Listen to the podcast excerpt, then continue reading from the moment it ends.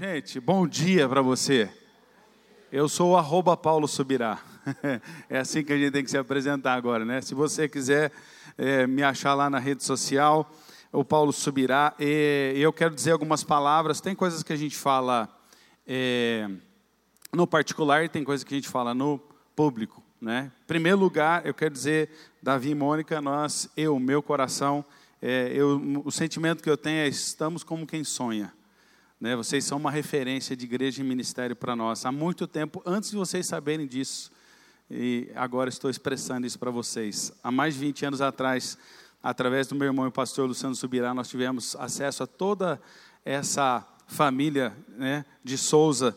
E eu queria honrar também os pastores Samuel e Lígia. Né? Eu senti falta de vocês na MI5, vocês são figurinha carimbada. Já comecei a ler o livro em memória ao ministério e à vida de vocês. E eu quero dizer que é uma bênção, porque eu também li esse livro. Eu li ontem esse livro. Quem já leu esse livro aqui, levanta a sua mão. Se não leu, você está perdendo. Tá? Só vou te falar isso. Isso aqui é quase uma enciclopédia do cristão vitorioso. Eu estou impressionado com o que Deus te deu, Davi. Eu quero dizer para você que é de casa, que às vezes quem é de casa a gente não lembra que tem alguém especial do lado da gente.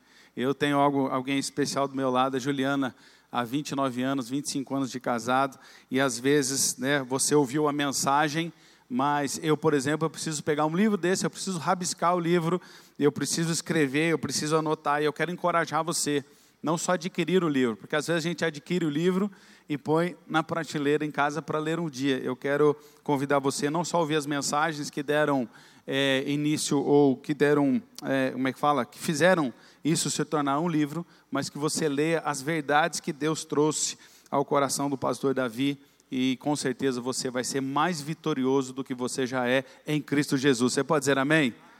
Então é uma alegria imensa estar aqui com vocês. Não quero me delongar, já fui apresentado.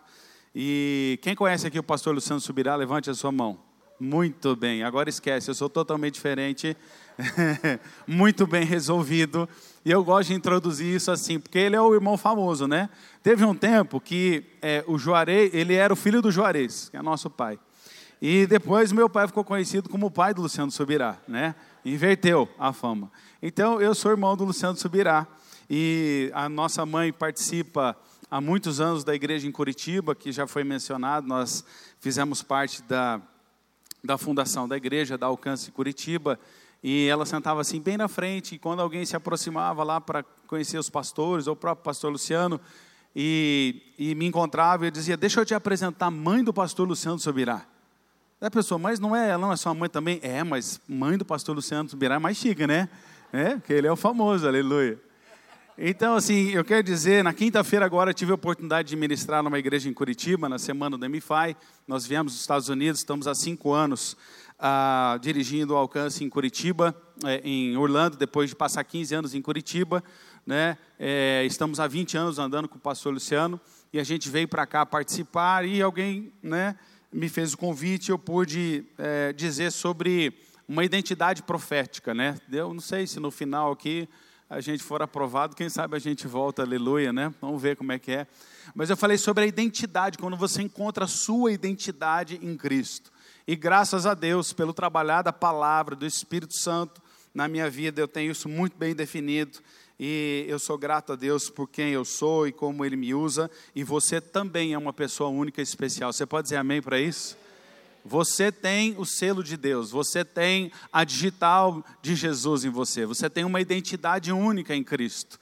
E Deus te chamou para fazer aquilo que só você pode fazer. Então não perca a sua oportunidade de fazer história, de fazer a diferença nesse mundo em que Deus nos colocou. Eu gostei muito ali daquele vídeo que fala sobre, né, acaba com o spark, seja faísca, né, o início de um fogo, porque ele fala assim, Deus escolheu exatamente o tempo certo, até um milissegundo para que você aparecesse nesse mundo, para você fazer a diferença onde você está. Você pode dizer amém, querido? Isso é muito importante. Quando essa convicção não habita nos nossos corações, a gente passa por esse mundo e não faz diferença. Eu tenho uma mensagem que diz: a presença que faz a diferença. Quantos de nós crescemos ou estamos num lar onde Jesus, né, ele passa, ele não permanece. A gente precisa permitir que a presença de Jesus faça a diferença, não só, só na nossa casa, mas também na nossa vida. E a mensagem que eu tenho hoje para compartilhar com vocês é uma mensagem simples, objetiva. Eu creio que Deus vai falar especialmente ao coração de alguns ou de muitos aqui, porque a minha intenção não é hoje, de repente, trazer um ensino tão profundo ou uma novidade, mas é falar de coisas que a gente esquece de fazer ao longo da nossa caminhada com Cristo. Eu esqueço, você esquece. Enquanto eu lia esse livro, e eu vou ler é, aqui o título e o subtítulo, A Conquista. Né? Aliás, o, o, o, seu nome aqui está do tamanho do, do título, né, mãe? Eu eu vou, ler o título. Davi de Souza, A Conquista. Aprendendo com Josué a desenvolver uma mentalidade de vitória. Né? É algo que Deus precisou fazer na minha vida. Eu não tinha, eu não me via como ministro do Senhor. Eu não me via como um pregador, eu não me via como pastor, e eu precisei ter a minha mente, a minha mentalidade né, transformada. E você vê como uma das vezes que o pastor Davi cita, ele fala sobre os erros de Josué, sobre ele não ter consultado a Deus né, no momento em que ele faz uma aliança. E a minha mensagem vai de encontro a esse ponto, e eu gosto especialmente de pregar ela domingo de manhã. Porque, deixa eu perguntar aqui, quem aqui já está com fome, pensando no almoço? Vai lá, seja sincero, irmão. Deixa Deus te revelar, onde você está? Quem não levantou a mão está mentindo, que eu sei que já está com fome. Principalmente se for adolescente e jovem. Comeu 30 minutos depois, já estou com fome, estou com fome. É assim. A gente tem ainda filho adolescente, e vou te falar, o Samuel mais velho e a Samara mais nova, eles acabam com a dispensa lá em casa. Deus de glória. Tive que ter três empregos, brincadeira. Queridos, eu perguntei da fome porque eu tenho uma mensagem que diz: aonde a tua fome te leva? Quando você sair daqui, a sua fome vai te levar em algum lugar. Vai levar talvez para sua casa, para o seu restaurante, ela vai te levar com certeza a algum lugar. E fome pode ser uma necessidade, ela pode ser um desejo. A fome às vezes não é só aquele grito do corpo dizendo você está entrando, né? É, na, na, na, no down aí da, da, sua energia. Às vezes a gente quer comer porque a gente gosta. Hoje, tomando café da manhã, eu falei para a Juliana, eu queria comer mais do que eu estou comendo. Mas quando eu prego, eu dou uma aliviada, que ninguém sabe o que pode acontecer depois de você encher a pança. Né? Aliás, eu sou do tempo que a gente dizia uma frase que a gente não diz mais. Né? Pastor sem pança não inspira confiança. Não, não dá certo. Eu já, inclusive, já perdi, já perdi a pança, né? porque não parece, queridos, né? Primeira coisa, mas eu tenho 47 anos e parece que eu tenho o quê? Uns 46 e meio, mais ou menos, né? E eu casei há 30 quilos atrás, aleluia. É, quando eu casei, quando eu casei realmente dava para, se eu virasse de costas, você me perdia, de lado você me perdia. Mas eu quero falar sobre né, a fome, fazer um paralelo com as coisas naturais e com as coisas espirituais. Porque a gente precisa desesperadamente de referenciais naturais, físicos, visíveis, para tentar compreender aquilo que Deus quer estabelecer sobre a nossa vida. Deus sempre trouxe né, sinais físicos, sinais visíveis para mostrar o seu poder invisível. Quando a gente fala de fome, como eu falei, ela pode ser uma necessidade, mas ela também pode ser um desejo o desejo de se alimentar. E é tão forte isso da gente comer, né? Da gente que a gente parece que o outro ditado que a gente exorcizou também, o que crente não bebe, ah lá, viu como você sabe? Não, tira isso da sua vida, né? Pastor Francisco, saudosa memória, dizia, né, que ele ele ele comia para viver, ele não vivia para comer. Aleluia. Então eu aprendi, estou aprendendo ainda, mas quando a gente pensa em encontrar os irmãos, o que a gente pensa? Tem que ter uma comidinha. Né? Você vai visitar alguém, tem que ter um cafezinho, tem que ter um bolinho, tem que ter tudo com inho. Tudo que inho é gostosinho, né? Pãozinho, manteiguinha. a gente pensa logo em comer, não tem motivo nenhum, a gente inventa um motivo para a gente sentar na mesa, porque se a gente não tem fome, a gente tem um desejo. Né? Hoje de manhã, com perdão da palavra, que é feio, né? eu comi uma cueca virada. É, eu estava com uma saudade, não é tudo que a gente tem lá né? para comer uh, nos Estados Unidos, apesar que Orlando, se você conhece, eu costumo dizer que eu vivo no Brasil. Nossa igreja é uma igreja brasileira, de brasileiros para brasileiros. Lá tem restaurante, mercado, né, o que você imaginar, mas depois da mensagem, irmão, se você pensou em mudar para lá, só depois da mensagem você toma sua decisão, Deus vai falar, amém? Mas é ali no Brasil lá, uma pequena Brasil tem de tudo. E quando a gente vai falar né, alguns ditados, a gente usa até a comida e a fome. Por exemplo, né, a gente ouve alguém falar assim, estou morto de fome. Né? Não está. Se tivesse, não estava falando que está morto. Então não está morto de fome. Mentira. Você vê que a gente começa a mentir por causa da fome. A gente começa a falar, né? Cuidado, irmão, você pode estar tá pecando. O outro, você vai comer um negocinho pequeno, você fala assim, vou enganar a fome, né? Vou enganar a fome. Não engana, ela volta. é ela que te engana. Você percebeu? Ela finge que está morta, mas ela volta, bandida. A gente vai fazer uma coisa, a gente fala o quê? Juntar fome com a vontade de comer. Você podia falar tanta coisa, por exemplo, a mão com a luva, né? Mas a gente fala de novo de comida. É juntar a, fome, a, a fome com a vontade de comer. A outra também, né? Vou matar minha fome. Rapaz, se matou, ela ressuscita. Ah, daqui a pouco ela volta. Você não mata a bandida, ela só desmaia, desgraçada, né? Ela volta toda hora. A outra que você ouve muito, adolescente, criança, estou passando fome né? Nem sabe o que é fome. Eu falava, Juliana lembra, eu falava para meus filhos: você não sabe o que é fome, rapaz. Isso aí não é fome, não. Você aguenta mais um pouquinho no culto. Você chega, acabou de tomar café, chega, estou com fome. Ô criança, a gente educa em casa e não adianta nada, né? Que coisa. Então a gente tem mais esse, e o último que eu aprendi depois de pregar essa mensagem alguns anos atrás, Teve um pastor que falou assim: a minha filha disse, fala assim, pai, estou com dor de fome, né? Então tudo que a gente inventa tem a ver com fome. Eu quero que você tire só a necessidade que a gente tem de comer, mas o desejo que a gente tem de comer. E por isso o nome da mensagem, aonde a tua fome te leva, porque fome também é desejo, é cobiça. Né? Tiago 1,14 diz: cada um é atraído pelo próprio desejo. Então, o desejo nos atrai, o desejo de comer. Estou numa fase da vida, eu devia estar fazendo isso há mais tempo, que eu estou controlando meu desejo né, de comer. E que a gente precisa ter essa disciplina. E eu quero exemplificar uma história antiga para vocês. Há 20 anos, né, nós tivemos a oportunidade de ir a Juliana, de ir a primeira vez pelos Estados Unidos, para os Estados Unidos, exatamente para Orlando. É, eu tinha um desejo grande de visitar por N razões, algumas delas eu creio que era vontade de Deus para a minha vida, outras a gente tinha realmente uma, uma admiração por algumas coisas, tem, tem a ver muito com o Evangelho, das coisas que nós recebemos de lá, da minha criação, etc. Mas eu, eu pensava, um dia eu vou visitar esse país, eu vou conhecer, e a gente foi em 2002 e conhecemos, e eu experimentei é, uma, um restaurante que a hora que eu falar para você contar a história, você vai dar risada, mas tudo bem, né? Quando chega aqui é chique, né? É, mas lá nos Estados Unidos é muito comum. Era a rede de hambúrgueres Burger King. Inclusive nós comemos ontem à noite. Acho que foi Deus que preparou esse momento para lembrar. Não, verdade. Esse foi Deus. Vou espiritualizar agora. Foi Deus, irmão, que fez eu comer aquele hambúrguer ontem. Tenho certeza. E aí a gente comeu lá e eu gostei muito. E voltou, voltamos para cá, ficamos bastante tempo sem voltar. E você vai concordar comigo que comida não tem só gosto na boca, tem é, é, comida, a gente tem uma memória da comida, né? A gente lembra da comida assim, não é só o gosto, você lembra como é que estava o prato, o dia que você chegou. Irmão, Satanás age nessa área, não sei, você não acha não? Jesus tem que santificar mesmo. E estou lá e pensando no Burger King aqui no Brasil, depois de anos sem comer, aí o Burger King chega.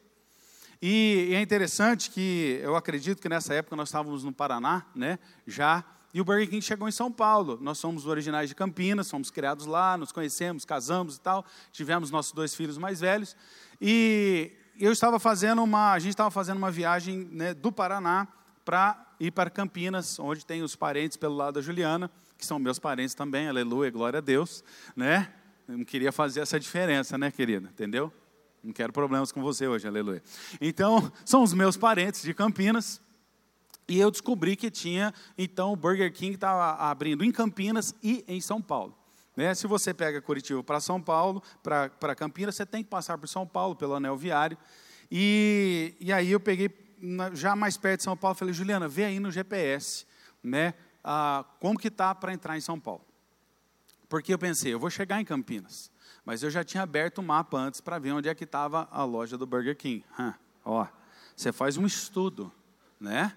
Ontem aqui a gente estava chegando é, do aeroporto e o pastor que nos pegou, eu já perguntando, está perto de quê? Você lembra disso, onde? Está perto de quê? Está perto de alguma coisa, né? Eu não quis falar que era perto de restaurante, mas enfim, era brincadeira. Eu estava querendo saber onde que a gente ia, onde a gente ia ficar hospedado e tal. E eu estou chegando em São Paulo e eu falo para a Juliana, veja aí. Ela olhou e tinha assim, fazia um desvio, entrava. E aí eu pensei, amanhã a gente está em Campinas. Essa loja do Burger King é lá do outro lado da cidade em relação onde estão os nossos familiares. Aqui, acho que é mais perto. Então, para que deixar para amanhã o que você pode fazer hoje? Aleluia. Outro ditado. Então, eu falei, Juliana, vamos entrar aqui. Então, fizemos o desvio. Primeira coisa, irmão, já não gostei, pedágio. Mas tudo bem, faz parte do preço, né? Onde a tua fome te leva. E aí peguei e falei, beleza, chegamos. Aí achamos o lugar, era um shopping, não era uma loja aberta. Eu lembro até hoje, irmão, 18 reais a primeira hora. Eu, pra você ter uma ideia, eu parcelei para pagar aquele estacionamento. A gente entra, come, volta, vai embora, feliz e contente. Um mês depois eu recebo uma multa, porque eu não podia andar com o carro rodízio em São Paulo, minha placa era proibida. Tudo bem, irmãos, tudo bem. Isso é sexta-feira à tarde para a noite, chega no sábado, aniversário do sobrinho. E o aniversário do sobrinho não era ali perto da casa deles, era do outro lado da cidade. Lembra? E era num shopping, né? Aí você tem aquela, aqueles lugares para a criança ficar brincando, os pais ficar comendo, né? Isso que funciona assim, né? E aí, quando eu, a festa acaba, eu saio e vou dar uma volta, irmão, 50 metros a loja do Burger King na minha frente. Aí o que acontece? Pedágio, estacionamento, multa, e a loja estava na minha frente. Aonde a tua fome te leva? Aonde o teu desejo te leva? Eu quero contar essa história para dizer que a gente faz isso não só de maneira natural, muitas vezes a gente faz isso de maneira espiritual. A gente pega atalhos, a gente quer encurtar a história, a gente tem mais pressa do que Deus para fazer as coisas. A gente quer que o nosso desejo, a nossa cobiça, aceleradamente seja correspondido e a gente às vezes toma alguns caminhos que não são é, os caminhos que Deus quer para nós. Mateus capítulo 5, verso 6, ah, Jesus dizendo no Sermão da Montanha: Bem-aventurados os que têm sede e fome, de quê? De justiça não de Burger King, nem de nada, nem de outra coisa. Tem fome e sede de justiça. A justiça de Deus sobre nós, que está em Cristo Jesus. João 6,35, Jesus, ele faz a multiplicação e ele diz: Eu sou o pão da vida. E mais um texto ainda, em João 4,32, Jesus falou: A minha fome ou a minha comida é fazer a vontade daquele que me enviou. E se nós estamos espelhando a nossa vida em Cristo, nós precisamos então né, permitir que os mesmos passos que Jesus deu, nos mesmos passos que Jesus andou, a gente se dispõe a andar para descobrir a vontade perfeita de Deus para nós. E tem uma história na Bíblia que ela começa exatamente com fome. E esse texto está no livro de Ruth. A partir do capítulo 1, do verso 1, a Bíblia diz o seguinte: Sucedeu que nos dias em que os juízes julgavam, houve uma fome na terra. Pelo que um homem de Belém de Judá saiu a peregrinar nos campos de Moabe, ele, sua mulher e seus dois filhos. E era o nome desse homem Elimeleque. E o nome da sua mulher, Noemi. E os nomes dos seus filhos, quem quiser ter gêmeos aí, fica aí, ó, Malom e Quilion, Efrateus, de Belém de Judá, e vieram aos campos de Moabe e ficaram ali. Só uma pausa, querido. Esses dois primeiros versículos diz o seguinte: houve uma fome na terra, houve uma necessidade. E por causa dessa necessidade, a Bíblia vai dizer que essa família vai se mover, vai se movimentar, ela vai se mudar. E aqui é o perigo que a gente pode correr com a mesma história espelhada na história dessa família. A gente tem necessidades. Eu já mudei de cidade, já mudei de estado, já mudei de país.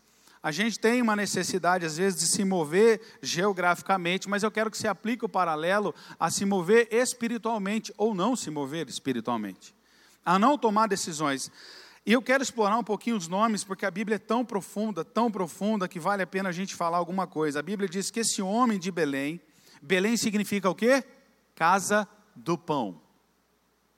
Ele estava no lugar onde tinha uma palavra, uma promessa, era fundado com essa palavra. É como se você estivesse na padaria e saísse para buscar pão em outro lugar. Ele está em Belém e diz Judá. Judá significa louvor, alegria, está de bem com a vida, está louvando, está adorando. Então, era um lugar bom para ele estar. Efrata significa frutífero, ou seja, era um lugar que dava frutos. E esse homem chamado Elimeleque significa Deus é o meu rei. Tem tudo a ver com a gente hoje. E esse homem, por causa da fome na terra, diz a palavra de Deus, que ele pegou a sua mulher, Noemi, que significa delícia, prazer, e os seus dois filhos, e eles saem de lá e eles vão para Moabe. Moabe, querido, era um povo gerado de um incesto. Eles não tinham a bênção de Deus, eles tinham restrições para entrar na congregação dos santos. É como se na porta ali a gente tivesse que barrar, você é moabita? Não pode, querido, foi Deus que mandou. Porque eles estavam, era um povo que foi gerado em pecado, em desobediência ao que Deus estabeleceu.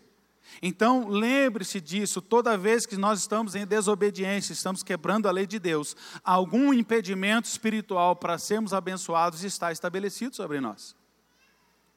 Essa família decide sair daquele lugar e eles vão para um lugar que é totalmente ao contrário da vontade de Deus. Alguma semelhança comigo, com você?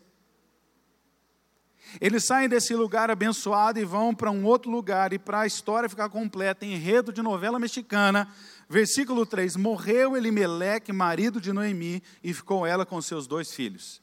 Querido, se hoje é difícil para uma mãe com filhos cuidar, naquela cultura, naquela situação, muito mais ainda. O arrimo de família agora não está mais em casa, o provedor principal não está mais presente.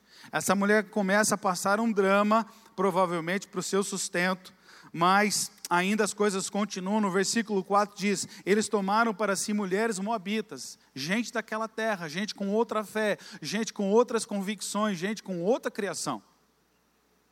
A salada vai aumentando e a Bíblia diz que o nome de uma era órfã, que significa gazela, outro nome da, nome da outra era Ruth, e ficaram ali quase 10 anos. 10 na Bíblia significa um tempo, é um número de prova. 10 espias, 10% é o dízimo. Nós precisamos entender que há um tempo em que a gente passa por provas diante de Deus. Talvez não sejam 10 anos, literalmente falando, mas esse trecho todos nós vamos passar.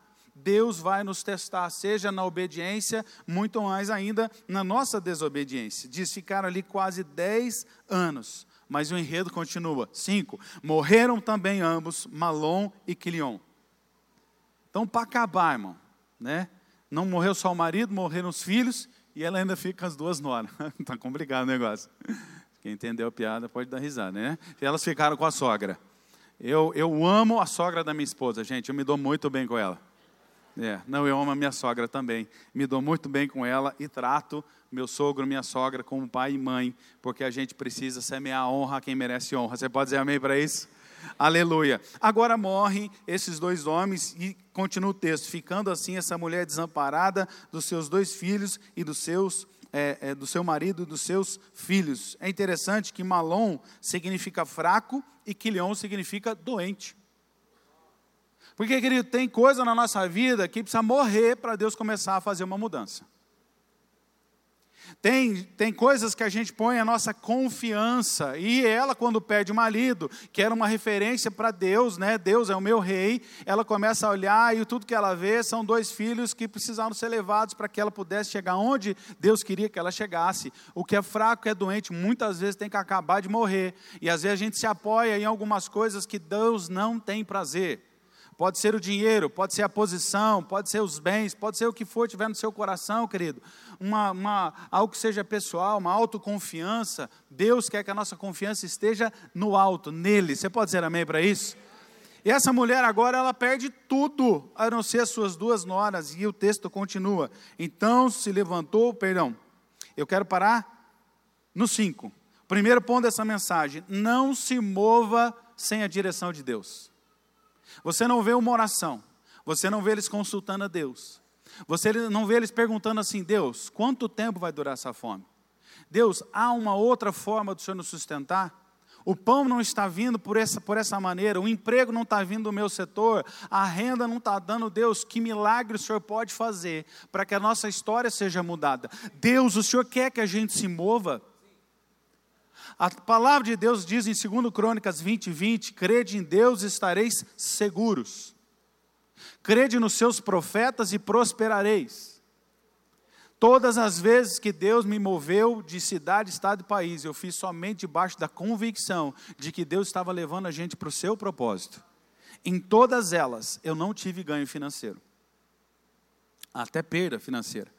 Abrimos mão de conquistas, de coisas estabelecidas, de uma vida bem estabilizada, mas porque nós entendíamos que Deus tinha um propósito. Então, querido, querida, hoje, nessa manhã, decida algo no seu coração, não se mova sem a direção de Deus. Posso ouvir um amém.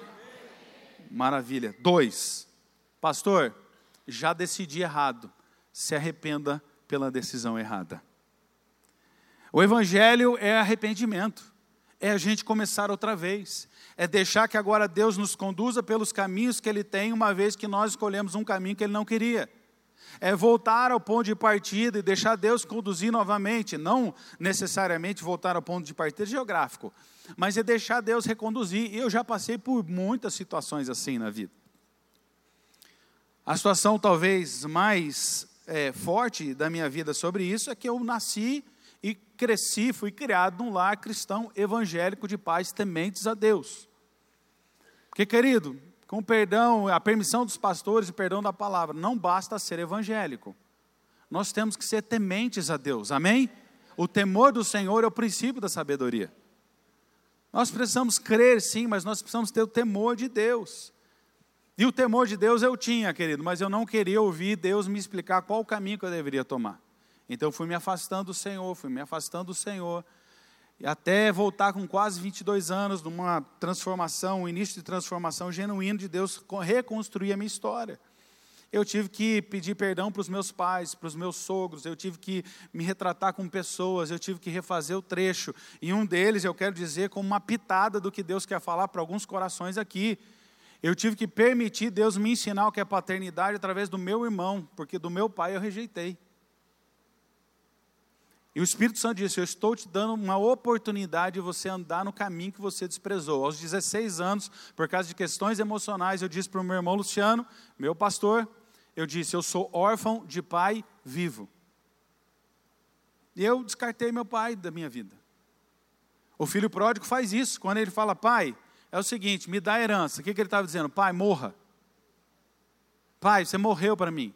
Eu quero o seu dinheiro. Eu quero o que você pode me dar para eu realizar aquilo que eu quero. E o Espírito Santo teve que me levar a esse lugar espiritual e emocional e refazer todo um caminho para que eu pudesse ter ou ser quem eu sou hoje, não só para minha esposa, para os meus filhos, mas para o corpo de Cristo. Querido, se eu e você tivermos coragem de deixar Deus nos conduzir, o nosso fim será muito melhor do que o nosso começo. Você pode dizer amém para isso? Então, errou, querido, se arrependa pela decisão errada. Olha o versículo 6 que, que fala, diz, então se levantou ela com as suas noras e voltou dos campos de Moabe. Voltou, mudou o caminho, saiu de lá. Por quê? Porque na terra de Moabe ouviu que o Senhor tinha visitado o seu povo, dando-lhe pão. Você está ouvindo essa mensagem hoje, ela está falando ao seu coração, não deixa para amanhã, decide agora, se arrepende diante de Deus, fala, Deus, eu, eu sei que eu errei, eu já estou convencido, se não foi teu Espírito Santo, foi meu pai, minha mãe, meu irmão, minha esposa, meu filho, alguém foi usado por Deus para dizer, você pegou o caminho errado, então é hora de você voltar para o lugar onde Deus já estava te abençoando, você pode dizer amém para isso? E o versículo termina, ela voltou porque ouviu que o Senhor tinha visitado seu povo, dando-lhe pão. Aí a atitude dela, pelo que saiu do lugar onde estiver, e as suas duas noras com ela, e ela, é, indo elas caminhando para voltarem à terra de Judá, disse Noemi às suas duas nora, noras. Ela faz uma proposta, elas vão voltar, mas as duas eram de onde? De Moabe. Ela precisa voltar, mas agora ela tem um parentesco, ela tem um relacionamento, ela tem um vínculo com essas mulheres que, como ela, são viúvas. E ela, como uma mulher temente a Deus, ela disse: Olha, vamos fazer o seguinte: vocês não têm obrigação de ir comigo. Vocês não precisam se preocupar em me atender porque é honra, porque eu sou mais velha, porque vocês sentem amarradas comigo por causa do meu filho que era marido de vocês, dos meus filhos que eram maridos de vocês.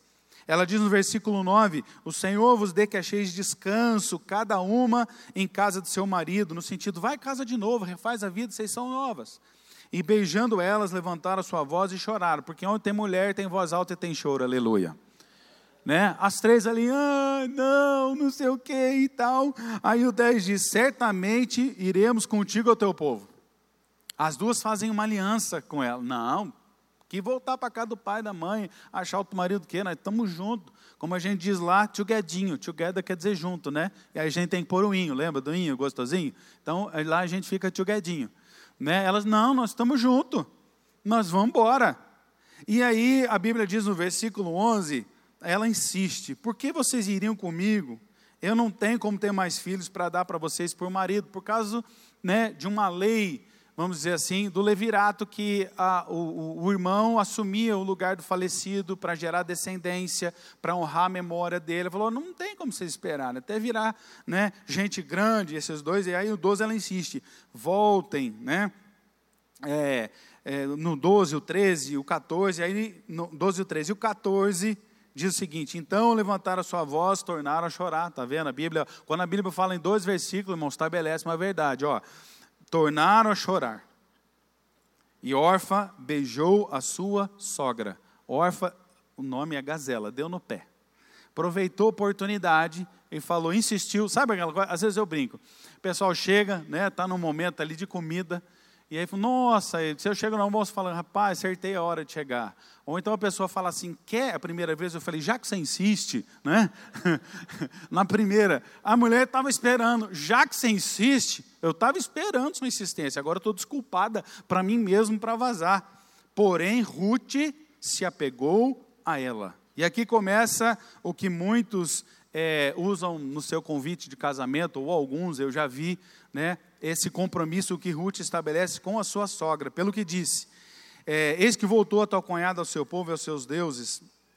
Ela insiste com Ruth, mas Ruth responde no 16: Não insista para que te deixe e me afaste de ti, porque aonde quer que você for, eu irei, e aonde quer que você pousares, ali pousarei, e o principal, o teu povo é o meu povo e o teu Deus é o meu Deus.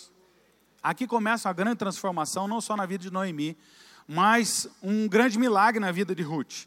Não é quando a gente anda com os irmãos da igreja por causa do Deus deles, é quando a gente anda com os irmãos da igreja por causa do nosso Deus. Quando nós temos uma aliança verdadeira com Deus, quando nós temos revelação de quem é Jesus, de nós andarmos com o Espírito Santo, com a revelação de quem Ele é na nossa vida. Eu andei muito tempo com o Deus dos meus pais, até eu conhecer o meu próprio Deus. É importante eu e você, queridos, encontrarmos, temos um encontro genuíno, real com Deus e não com a religião. Não só com o sistema, mas com a pessoa. Quando você pensa no mecânico de confiança, não pensa na mecânica, você pensa no mecânico, você não pensa na oficina. Eu trabalhei quase 10 anos em grandes bancos e o, e o ditado que tinha naquela época é: quem faz o banco é o gerente. Independente da agência, você ia lá por causa do Zé, por causa do João, por causa da Maria. Você se relaciona com pessoas. Nós precisamos nos relacionar com a pessoa de Jesus e a pessoa do Espírito Santo. Amém, igreja? Isso é muito importante. Isso define a nossa fé, isso cria raízes na nossa fé. Ela diz agora: o seu povo é o meu povo, teu Deus é o meu Deus. Aonde quer que você morrer, eu vou morrer também, ali você sepultada. Me faça assim o Senhor e outro tanto, ou seja, me mate mais ainda, se fosse possível, se outra coisa que não seja a morte a me separar de ti. Queridos, aqui eu quero falar que às vezes é muito difícil entrar num caminho de arrependimento. A gente calcula, a gente olha e fala, rapaz, mas vai dar trabalho demais. Entra aí o nosso orgulho, a gente não quer pedir perdão para pessoas que nós ofendemos. Entra problemas que a gente tem, emocionais, espirituais, e a gente não quer fazer o caminho de volta, mas essa mulher é um exemplo para nós de caminhos a serem refeitos. Olha o que acontece a partir do verso 18, ela termina o assunto ali, né? A Noemi aceita Ruth, assim 19: Foram-se ambas até que chegaram a Belém. Eu tenho um amigo que eu perguntei para ele. Ele saiu muitos anos de Campinas e nunca mais voltou. E um dia eu perguntei, cara, você nunca teve vontade Bate-papo. E ele falou assim: Eu tive vontade muitas vezes, mas como eu saí para enriquecer, não estava rico, eu tive vergonha de voltar. Essa foi a resposta de um amigo pessoal. Porque na cabeça dele, na nossa cabeça, a gente nem sabia, ele podia ter voltado, amém? Bobinho ele, né? A gente nem sabia que ele saiu para ficar rico, era só voltar pobre do mesmo jeito, a gente amava ele do mesmo jeito. Mas ele, na cabeça dele, um orgulho dele, ele diz: Eu não enriqueci, eu não posso voltar não sendo quem eu queria ser. E essa mulher passa por esse dilema. Quando ela volta, versículo 19, chegaram a Belém, elas voltam à casa do pão. Sucedeu que entrando elas em Belém, toda a cidade se comoveu. Dez anos sem ver aquela pessoa, aquela saudade, devia ser aquela pessoa legal, conversava com todo mundo, fazia bolo, né, chamava as vizinhas. Eu não sei, eu cresci numa vizinhança assim em Campinas, muito bem relacionada ali naquela rua. E aí as pessoas diziam: Não é essa Noemi? Porém ela dizia: Não me chamem Noemi delícia, prazer. Não me chame de pessoa alegre, não me chame de pessoa contente, não me chame de uma pessoa que está de bem com a vida. Eu não estou. Aliás, eu me dei outro nome. Ela diz: Me chamem de Mara, porque grande amargura me tem dado o Todo-Poderoso. Ela se chamou de amarga. Me chamem de amarga. Esse é o problema que nós temos quando nós estamos longe dos caminhos do Senhor. A gente começa a ficar amargo, a gente começa a ficar rancoroso, a gente começa, como ela, a culpar Deus pelas coisas que aconteceram na nossa vida. Eu quero dizer, querido, o sucesso do crescimento espiritual pessoal e profissional está em assumir a responsabilidade individual que nós temos para enfrentar o trecho que a gente precisa quando a gente tomou decisão sem a direção de Deus. Custa, às vezes demora, mas você vai ver no final da mensagem que vai valer a pena você tomar esse caminho de volta. Pode dizer amém pela fé? Então, elas entram na cidade, não querem mais esse nome, me chamem de amarga. 21, ela diz o seguinte: cheia a partir, porém vazia, o Senhor me fez retornar. Cheia de quê, querido? Família. Cheia a partir, eu fui com meu marido, fui com os meus filhos, eu fiquei sozinho. A gente precisa pôr a riqueza no lugar certo, não são nos bens que nós temos, mas a família que Deus nos deu, amém, igreja? Ela diz: Eu estava cheia, estava cheia de gente, eu tinha sentido minha vida. Agora ela tem que reconstruir sua vida com uma nora que acompanhou ela. Ela diz: Eu fui cheia, mas eu voltei vazia, por isso que eu não me sinto, não me chame né, de Noemi mais. O Senhor testifica contra mim, o Todo-Poderoso me aflige tanto. E eu quero dizer para vocês alguns pontos desse se arrepender pela decisão errada. Não há remédio para um erro senão arrepender-se. O Evangelho é isso. Volte ao ponto mais próximo possível de onde você errou. A Bíblia diz que onde há arrependimento, há frutos dignos, de acordo. Eles têm a ver com arrependimento. A Bíblia é muito clara. Roubou, confessa, devolve, restitui se possível. Se não restituir dinheiro, se não restituir é, é, bens, pelo menos você restitui a honra, você devolve para a pessoa. Eu me lembro que muito cedo na vida, eu, lá em Campinas, a gente falava tungar. Eu tunguei um dinheiro da minha mãe na carteira. Né? Mas me arrependi, confessei, fui perdoado, graças a Deus. Né? E a gente precisa ter coragem, querer de confessar.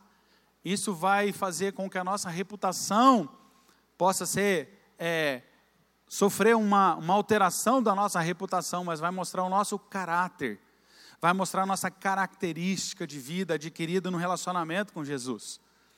E ela, aqui, ela começa com esse problema é, de culpar Deus, de falar, é claro que Deus é soberano, a sua vontade se estabelece, alguns chamam isso de vontade permissiva de Deus, eu não quero aqui falar disso, mas a verdade é que ela vê assim, cara, Deus permitiu passar assim, permitiu, querido, mas na maioria das vezes somos nós que criamos os problemas que nós vivemos.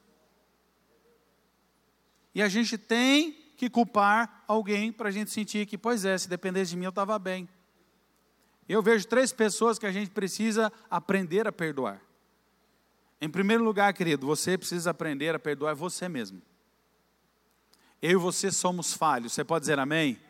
Não é para viver falhando, mas quando nós falharmos, entendemos que nós temos perdão de Deus, nós temos um recomeço, e eu, esse recomeço, ele tem uma forma de ser feito que ela pode ser com a revelação absoluta de Deus na sua palavra e pelo Espírito Santo, mas ela pode também ser facilitada pela liderança da igreja que você participa. Existe uma forma de reconstruir. A primeira pessoa é difícil você olhar para o espelho e dizer: Você sabia e você fez. Eu sabia e eu fiz. Então, hoje, no nome de Jesus, você permita entrar nesse lugar de perdoar-se a si mesmo. Outra coisa que a gente também fica travado é que a gente culpa outras pessoas. E com essa culpa jogada no marido, no ex-marido, na ex-mulher, no filho, no pai, na mãe, no gato, cachorro, papagaio, a gente foge da nossa responsabilidade. E às vezes essas pessoas têm verdadeiramente alguma culpa, mas se a gente não aprender a perdoar, eu me lembro até hoje, quando eu decidi perdoar uma pessoa que significava muito para mim, que me ofendeu, não talvez querendo me ofender, mas me ofendeu, e eu descobri que eu poderia perdoar sem esperar ela me pedir perdão. Quem já experimentou isso? É muito poderoso. E eu decidi perdoar essa pessoa, e meu olhar para ela mudou. A forma como me relacionava, já não tinha, eu tinha lembrança, mas eu não tinha nada entre nós. É preciso liberar perdão. E se couber aqui a ilustração, querido, não é o que eu estou falando, mas perdoar Deus, sabe? A culpa que você lançou sobre ele, tira. É claro que Deus não precisa do nosso perdão. É claro que ele não errou com a gente, ele é soberano, mas eu, eu quis exemplificar com perdão para que você tire essa culpa que Noemi jogava, só falando, Deus acabou com a minha raça, acabou com a minha vida, jogou na parede e me chamou de lagartixa, né? Acabou, Deus fez tudo. A oração que ela não fez no começo, ela não lembra. E a gente precisa reconhecer que nós escolhemos alguns caminhos sem a direção de Deus. Então, C, no ponto 2, conserte, devolva, restitua o que, o quem, até onde puder. Isso é princípio. Todo princípio que eu e você quebramos, ele vai nos quebrar depois. Toda honra ou toda desonra, depois ela vai cobrar o seu preço. E é por isso que Deus me levou a entender que eu tinha desonrado meu pai, que eu precisava restituir essa honra e eu consegui restituir de maneira espiritual, pouco emocionalmente, antes dele falecer, mas nós tivemos um, um conserto. O fluxo da bênção de Deus, ela foi restabelecida. E eu e você precisamos ter coragem, querido, saber que quando a bênção vem de Deus, ela é muito maior, mais abrangente, mais abundante do que a bênção que a gente tenta conquistar com as nossas próprias mãos. Elas vêm em tempo diferente, mas a bênção de Deus é muito maior os resultados de andar em obediência, em honra, que Deus estabelece sobre as nossas vidas, dá muito mais resultado do que o nosso próprio esforço. Quem crê, diga amém. Então, se arrependa pela decisão errada. E três, recomece a jornada na direção de Deus. Com a direção de Deus. Ela volta, ela ouviu que estava abençoando, ela entra na cidade, ela passa pelo seu momento de vergonha, ela não quer ver ninguém, ela não quer ser percebida, o povo faz festa, porque já perdoa a gente faz tempo, porque às vezes acontece isso, né? Isaú e Jacó, 20 anos sem ver o outro, o outro pensa que vai ser morto, quando ele volta, Isaú já tinha perdoado ele, já queria é, é, o relacionamento de volta, então recomece a jornada com a direção de Deus, e aqui, a partir do capítulo 2, né? E eu quero terminar o verso 22 do capítulo 1 diz: Assim Noemi voltou e com ela Ruth. Não era um acessório. O nome do livro é Ruth. Não é Noemi. A história que essa mulher permite através da restauração de Noemi e ela se colocar debaixo do favor de Deus, por ela ter o Deus de Noemi, por ela abraçar o povo, que era o povo de Noemi, ela vai ser tremendamente abençoada, mas eu vou dar foco hoje em Ruth, é, em Noemi, perdão. Então Noemi voltou e com ela Ruth, a Moabita, sua nora, que voltava dos campos de Moabe, chegaram a Belém no princípio da colheita das cevadas. Deixa eu falar algo para você, querido. Eu e você não temos ideia de onde uma desobediência vai nos levar tão distante da vontade de Deus. Eu experimentei isso. Mas a gente também não tem ideia de como a nossa obediência vai ser tremendamente abençoada por Deus. E eu tenho experimentado isso. Aplauda o Senhor por isso. Querido, não espere. Não espere que Deus abençoe a mim e a você quebrando seus próprios princípios. Deus é o mesmo ontem, hoje e para sempre. Ele é o mesmo para nos abençoar, segundo o seu bom propósito, segundo se manifesta no seu caráter. Então, agora, Noemi, ela se alinha à vontade de Deus. Ela, eu quero deixar literal, ela volta para a igreja, ela volta para a célula, ela volta para o devocional, ela volta para a leitura da palavra, ela volta a ouvir a voz do Espírito Santo, ela volta para o lugar onde ela nunca deveria ter saído. Quem entendeu, diga amém ela volta para a casa do pão, ela tem alimento espiritual, ela tem como continuar a sua jornada de novo. Só que agora Deus tem um plano muito mais abrangente.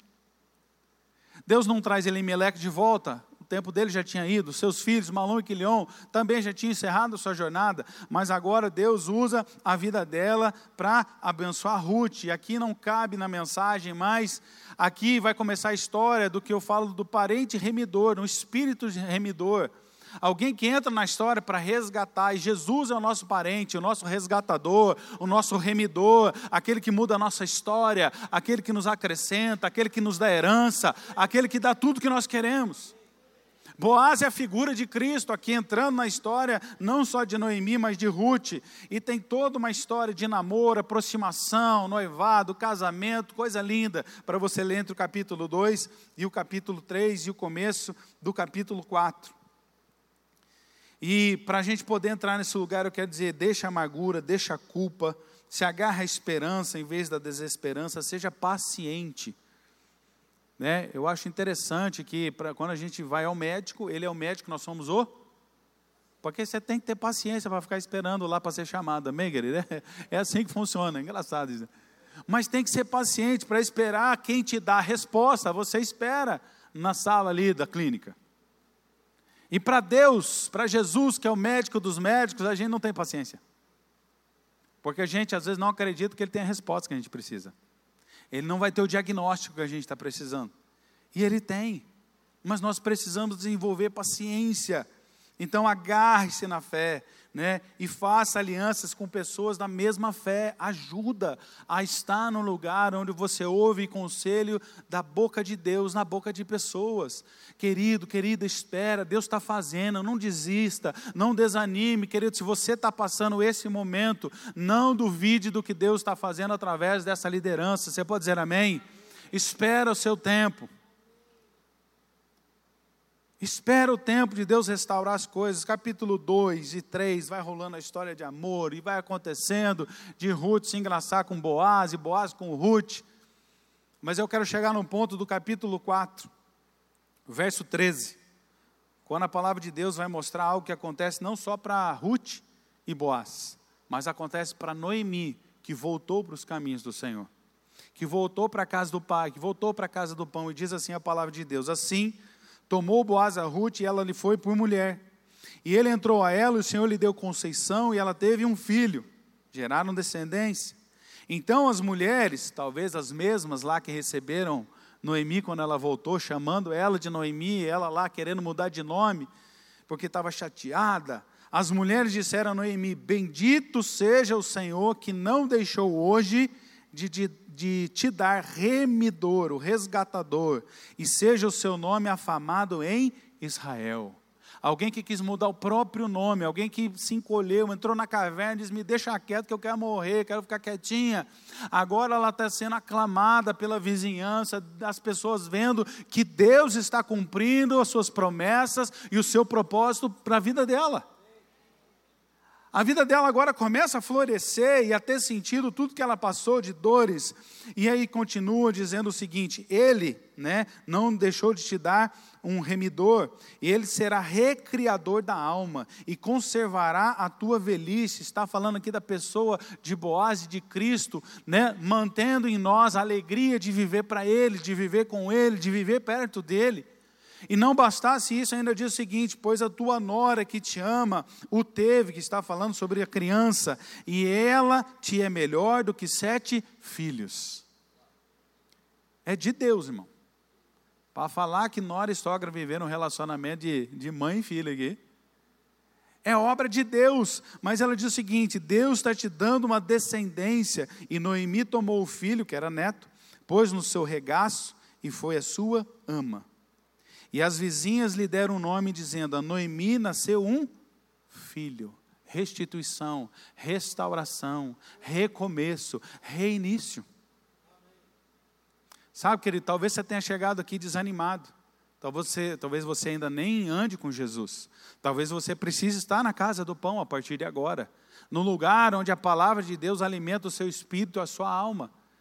Talvez você esteja passando por um processo de restauração, talvez você esteja passando por um processo de volta ao lugar onde você nunca deveria ter saído, e você que não saiu, não sai da casa do pão, fica em Judá, fica em Efrata, fica onde Deus te estabeleceu, para que você não seja né, uma vítima do seu desejo errado, da sua vontade ou da falta de consultar a Deus. E por fim, essas mulheres disseram: A Noemi nasceu um filho e chamaram o seu nome Obed, que significa servo.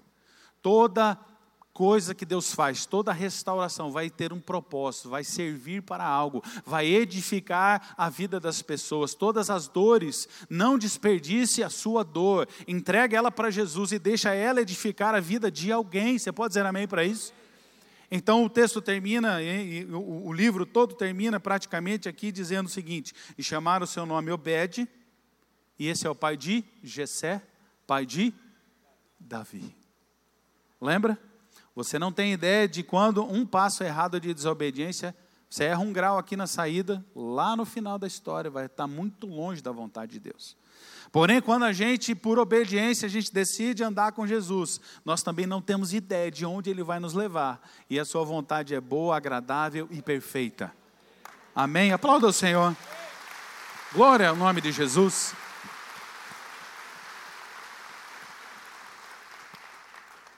E essa mulher, simplesmente por ouvir a voz de Deus, ela entra na linhagem, não só Ruth, mas Noemi. Eu posso dizer assim, entra na linhagem do nosso próprio Jesus. Volta para o Senhor nessa manhã. Volte para os caminhos de Deus. Escute o que Ele está falando ao seu coração. Feche seus olhos, vamos orar. Pai, no nome de Jesus e pelo Teu Espírito Santo, nós pedimos que esse espírito de contrição, o espírito da verdade agora, opere poderosamente nessa casa firme, nessa casa espiritual que acolhe, Senhor, as centenas, milhares de pessoas e que tem sido Belém, tem sido Casa do Pão, tem sido Efrata, Deus. E se há alguém hoje que precisa voltar aos seus caminhos, que essa palavra fale fortemente ao coração, para que não pense no caminho de volta que elas tiveram que fazer de Moab Moab, talvez por desertos, talvez por lugares áridos, talvez por lugares desagradáveis, batendo sol nas suas cabeças, faltando água, mas o, o destino, o futuro era bom porque o Senhor falou. E a sua voz está falando nesse lugar, eu te peço, Pai, em Cristo Jesus e pelo teu Espírito Santo, que traz o convencimento dos corações que alguns ou muitos aqui, Senhor, decidam voltar para esse lugar de onde saíram sem te consultar. Que haja fé nos corações para, para, para passar pelo processo do arrependimento e do retorno. Eu tenho autoridade para falar nisso. O Senhor um dia teve que me buscar, Senhor, como filho pródigo, desperdiçando todas as coisas, o Senhor me achou. O Senhor não me achou numa igreja, o Senhor me achou drogado numa praia. E o caminho de volta foi difícil. O caminho de volta foi pesado, parecia longo, parecia distante, mas hoje, eu posso dizer, Senhor, estou como quem sonha. O Senhor tem feito todas as minhas tristezas serem transformadas em alegria. O Senhor tem feito a minha vida ter sentido há muito tempo, desde que eu entreguei ela para o Senhor. O Senhor apenas não me deu vida, não me deu salvação, o Senhor apenas não me deu o seu perdão, o Senhor me deu um propósito. E eu quero pedir, Senhor, que aqueles que têm o coração tocado por essa palavra agora comecem a falar com o Senhor, a se arrepender dos seus maus caminhos, das suas escolhas. Talvez foi se distanciando levemente, mantendo o compromisso religioso dos domingos pela manhã e outros mas o coração foi se distanciando e agora já estão provocando, aliás, já estão provando a amargura na alma. Senhor, eu quero te pedir, transforma agora as fontes das águas. Se eu não me engano, é no texto da palavra que diz que ali em Elim, o Senhor fez brotar fontes de águas puras.